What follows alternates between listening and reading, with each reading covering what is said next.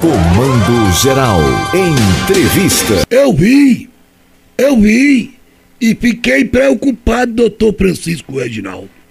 O aumento, aumento considerável do trabalho infantil no Brasil. Doutor Francisco Reginaldo, auditor do trabalho do Ministério do Trabalho. Doutor Francisco, o que fazer? Para diminuir o trabalho infantil no nosso país, em especial em nossa região. É bom ouvi-lo, voz do trabalhador. Bom dia, Paulo Sobral. Bom dia a todos os ouvintes da Rádio Cultura do Nordeste. Paulo, é uma lástima, né? Na verdade, muito terrível, né? O trabalho infantil precoce compromete né, a saúde, o desenvolvimento físico, né, mental dessas crianças, né, desses adolescentes. Então, muito triste. E o que deve fazer para combater isso, Paulo, é, no primeiro momento é a questão da conscientização. É, entender que aquela máxima que se fala que é melhor, por exemplo, é melhor trabalhar do que roubar, isso isso não existe, tá? Lugar de criança é na escola, né? E como combater isso? O primeiro ponto é a questão da conscientização da, dos pais, é, da sociedade como um todo. Mas também, Paulo, é importante que haja instrumentos, né, é, para combater, né, para reduzir ou ele, reduzir não, eliminar totalmente, né, é, esse trabalho da, da dessas crianças e combate isso com repressão. A repressão se, fa é, é, se faz isso com a questão de contratação, de concurso, de auditores fiscais de trabalho, né, para justamente coibir essa prática nociva que atinge todas as nossas crianças. E também, Paulo, é importante que, ha, que haja muitos empregos, né, porque havendo empregos, né, havendo é, é, postos de trabalho. Né? Então, isso naturalmente vai fazer com que os, os pais, os adultos, né, na verdade, preencham essas vagas e aí tenham condições de sustentar suas famílias. Né? Mas é, como combater isso, primeiro ponto, como eu te falei, a questão da conscientização, entender que o lugar da criança é na escola. Né? O trabalho, naturalmente, vem numa outra etapa, ele vem progressivamente. E explicando, Paulo, é que é, a partir de 14 anos, permitido o trabalho, né, mas só na condição de aprendizes. Né, isso. Né, na, isso, só na condição de aprendiz, tem uma regra própria, específica.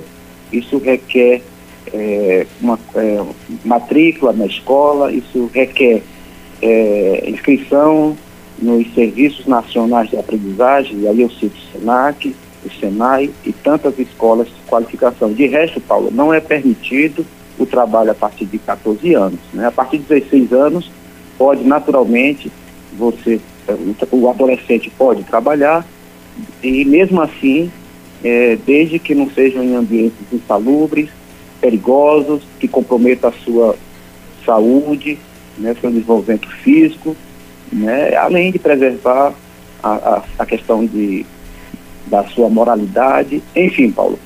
É, há, regra pró, há regras próprias né, para que os adolescentes né, é, possam ser inseridos no mercado de trabalho, mas de resto, Paulo, não pode, né, e a gente tem que combater isso, e se combate isso com conscientização de todo mundo, mas principalmente né, através de fiscalização, né, fiscalização para coibir essa prática. E graças a Deus, Paulo, é, depois de 10 anos, eu já havia falado para você aí na Rádio Cultura que depois de 10 anos vai ter concurso para ano que vem, creio que no máximo mar vai ter um concurso onde foram eh, estão previstas 900 vagas para uhum. os auditores fiscais do trabalho. Isso. Então isso é importante, isso isso vai nos ajudar a combater né, essa prática né, de trabalho infantil que infelizmente assola a nossa região, do nosso país, Paulo.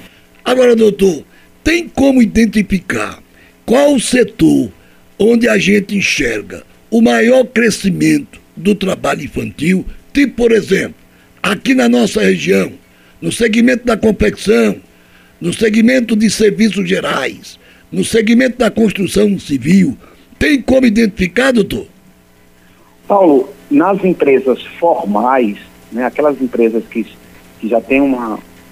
Que são formalizadas, né, não se vê né, a prática de trabalho infantil, Paulo. Eu digo isso porque né, a gente visita diariamente essas empresas nos diversos setores econômicos. Então, nas empresas formais não há, em tese, né, não há, né, não há essa, essa, utilização de trabalho de mão de obra infantil. O que a gente enxerga muito, Paulo, é nas feiras, né, nessas facções, né, que muitas vezes estão ali entes da família, tá, familiares, e é, basicamente isso aí, Paulo. A gente vê também na zona rural, né, né, casos esporádicos, né, mas a gente enxerga isso na zona rural. Mas, Paulo, basicamente na questão das feiras e nessas facções, né, né que tem tantas, você sabe disso, né, que isso. É, milhares de facções e muitas vezes, Paulo, na maioria das vezes, né, a gente percebe esse é, trabalho dessas crianças né, no próprio seio familiar, onde tem entes da família, que também, Paulo, é proibido, não é permitido, tá? Como disse, o lugar de criança é na escola, né? E o trabalho precoce, ele, como falei há pouco, ele compromete o crescimento, a saúde mental e física desses adolescentes. A gente tem essas crianças, né, naturalmente, né, elas vão crescer e elas vão se qualificar, vão se capacitar e no momento oportuno elas serão inseridas no mercado de trabalho. Mas de resto, não é permitido, como eu te falei, né, os, nas certo. empresas formais não se visualiza o trabalho infantil mais nesses segmentos, feiras e nas, nas, nas, nas facções, Paulo. Eu sigo o voto do relator e posso lhe dar um testemunho. Por exemplo, todo sábado eu carreguei frete e o meu carro de mão, o Tifento, era de madeira. Pesava o triplo. Até a roda era, era de madeira. Em Toritama, por exemplo, todo sábado pela manhã, desembarca vários Toyotas, vários Toyotas, com adolescentes com seus carros de mão, para fazer carregar frete na feira de Toritama. O seu olho é clínico. Para a gente concluir, tem uma pergunta impertinente aqui. Doutor Romeu Faria, Farias, pergunta ao nosso querido estimado Francisco, com a volta do filho de Lindu, governando este país pela terceira vez, a estrutura do Ministério do Trabalho melhorou, deu sinais de melhora, doutor Francisco? Paulo, é muito tímida, Paulo, né? Na verdade, né, é muito tímida, muito, muito, uma coisa muito pequena, uma, uma mudança muito pequena. É, e a justificativa é que não há orçamento, a gente sabe, você sabe né, que o país há muito tempo ele está com déficit orçamentário, né, e isso inibe né, a questão, a, a questão da, de, de se investir no órgão, né, de se reestruturar o órgão, mas eu creio, Paulo, que com esse concurso né, já é uma mudança substancial, um concurso onde serão abertas 900 vagas, então isso já é um sinal né, de que, num momento muito breve, né, a nossa logística aqui, a nossa estrutura, a nossa musculatura, né, se Deus quiser, ela vai crescer, ela vai voltar, né? E, e aí a gente vai poder ter um alcance maior, né, em termos de fiscalização, para combater, Paulo, as mazelas que infelizmente, né, é, alguns empregadores, alguns empresários ainda é, é, ainda aplica aos trabalhadores, né? Então, é, o nosso, nosso sonho é que muito em breve a gente, esses 900 auditores fiscais, a gente possa alcançar né, um universo maior de trabalhadores para combater as irregularidades que aqueles estão expostos, Paulo. Olha, um Natal de paz e de bênçãos para o senhor. O senhor é patrimônio do Ministério do Trabalho. O senhor representa a força do trabalhador, da trabalhadora.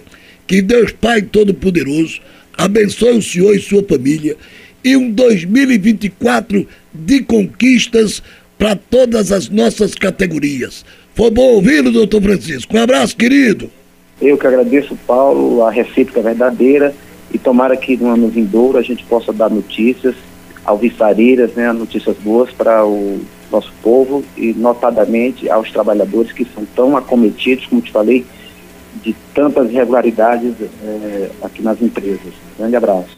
No palco da voz do trabalho 96.5, ouvimos Dr. Francisco Reginaldo